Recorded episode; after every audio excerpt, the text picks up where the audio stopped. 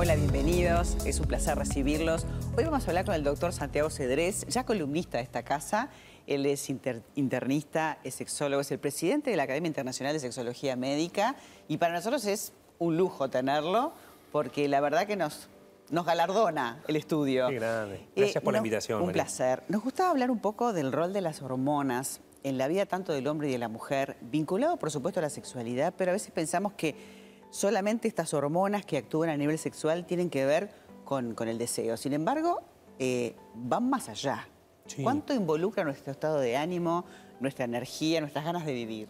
Un montón. En realidad, este, desde la afectividad, desde la expresión de, los afectos, desde la, la- la- la relación con la depresión que a veces tiene o con la ansiedad, la salud hormonal, el tener un- un equilibrio hormonal es clave para la persona y para, y para sentirse bien con uno mismo y obviamente con el otro. Esto tiene que ver un trasfondo de la sexualidad, pero también implica la energía que uno tiene, la energía corporal. A veces el paciente, cuando está desregulado de las hormonas, y va y te dice en la consulta, mira, llegan las 6 de la tarde y ya me desenchufé.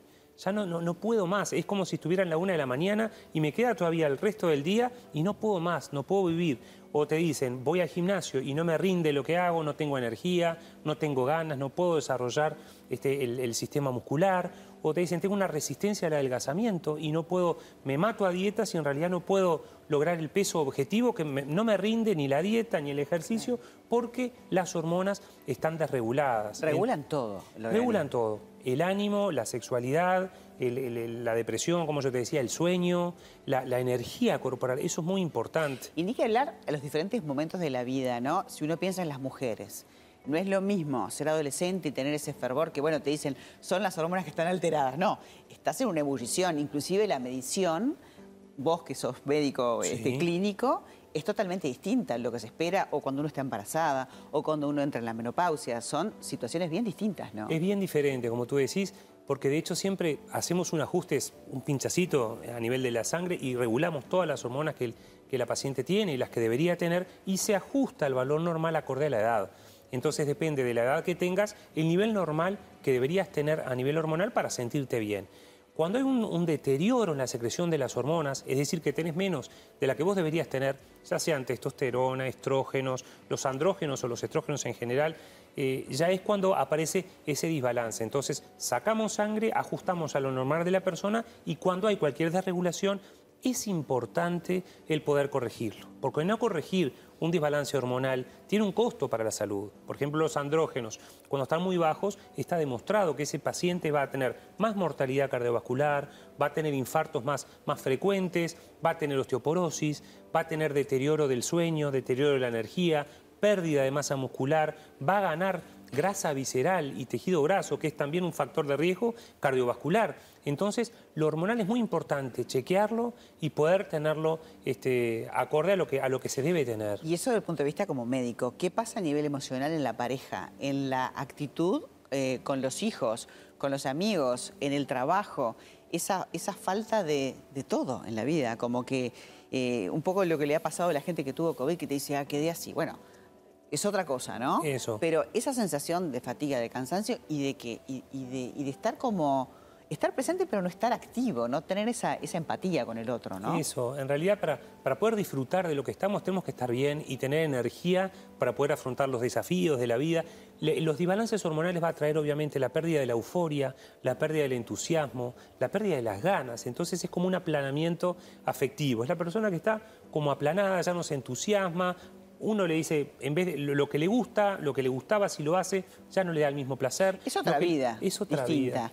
Y en cuanto a la parte de encuentro sexual, que es tu especialidad, eh, ¿cuánto cambia esa desregulación hormonal para, para- para tener ganas del encuentro, para la excitación, para todo? Eso es, cambia todo. El estar bien a nivel de las hormonas, ¿qué implica? Eh, implica la salud sexual. Es poder disfrutar y que la sexualidad es una fuente de placer y no un trabajo, que no sea algo que, que- que me cuesta o tengo que hacer o dependo de medicación para poder funcionar, como para poder cumplir o marcar tarjeta, ¿no? Entonces el deseo es clave, la motivación es clave. Si estoy mal de las hormonas, sobre todo las hormonas sexuales, obviamente la pérdida de, de- la motivación va a ser importante. Entonces uno se, se nota desmotivado, después viene la ansiedad, después viene el rechazo, ¿no? Que es lo que tenemos que prevenir. La salud sexual del vínculo es fundamental para poder tener una pareja que dure a largo plazo. Y en esa salud sexual, obviamente el chequeo hormonal, por eso es importante la perspectiva desde la medicina sexual, el poder hacer una valoración. En otros países, a partir de los 40, todos los años, a la persona se le chequea las hormonas, específicamente estas hormonas sexuales. Pero como parte del sistema, acá si no lo piden especialmente, no, no es algo que se estudie. Acá hay que pedirlo especialmente, claro. Yo cuando trabajo también como internista ya tengo que a mis pacientes, a todos los controlos de las hormonas del bienestar, porque es como no aceptar que caigan más de lo que debería. Obviamente esto no implica que a una mujer de los 50 uno quiera llevarla a, las hormonas de los 20, pero sí el 100% de lo que le corresponde para conectarse con el bienestar, con el placer en la sexualidad y en el resto de la vida. Digamos que hay hormonas para el deseo, hay hormonas para la excitación, hay hormonas para la, la intensidad orgásmica, para la satisfacción en general. Entonces, poder chequear cómo está uno de sus hormonas sexuales, cuánto es lo normal, cuánto debería tener y por qué estoy bajo. Y si estoy bajo, menor de lo que debería, poder tener una solución terapéutica para decir, la vida vale la pena vivirla en su plenitud, eh, todo lo que sea una fuente de placer merece ser vivido de buena manera y, poder trabajar. Es una cosa que además está estudiada. A veces la gente tiene un rechazo a ese reemplazo hormonal cuando está testeado y está cuidado no, te tiene por qué suceder nada. A veces la testosterona, que es necesaria para, qué sé yo, para tener más energía, mm. las mujeres se resisten, dicen, no, voy a parecer un hombre, me voy a hacer pelos, qué sé yo. Porque hay muchos mitos, ¿viste, María? Hay muchos mitos y, falsas creencias con respecto, bueno, lo que es hormonal. En realidad hay protocolos internacionales, hay protocolos mundiales que desde la Academia Internacional de Sexología Médica promovemos. Son protocolos de testeo ampliamente seguros donde uno dice, bueno, en qué paciente doy y qué hormona y qué dosis debo dar, eso está todo pautado para trabajar siempre en el rango de la seguridad, de que no va a haber costo en salud, que no va a haber consecuencias. La mayor consecuencia a nivel de la, del hormonal es no corregirlo. Porque no está bien que uno tenga un cuerpo más viejo del que le corresponde. además genera ese deterioro a todo nivel, a nivel físico, a nivel emocional, a nivel de actitud, de vivir la vida desde otro lugar. Eh, ¿Qué pasa con los hombres cuando de repente tienen algún problemita de próstata? Porque digo, todos conocemos la famosa pastillita azul y dicen, ah, esto es para los hombres. También hay para las mujeres. Sí.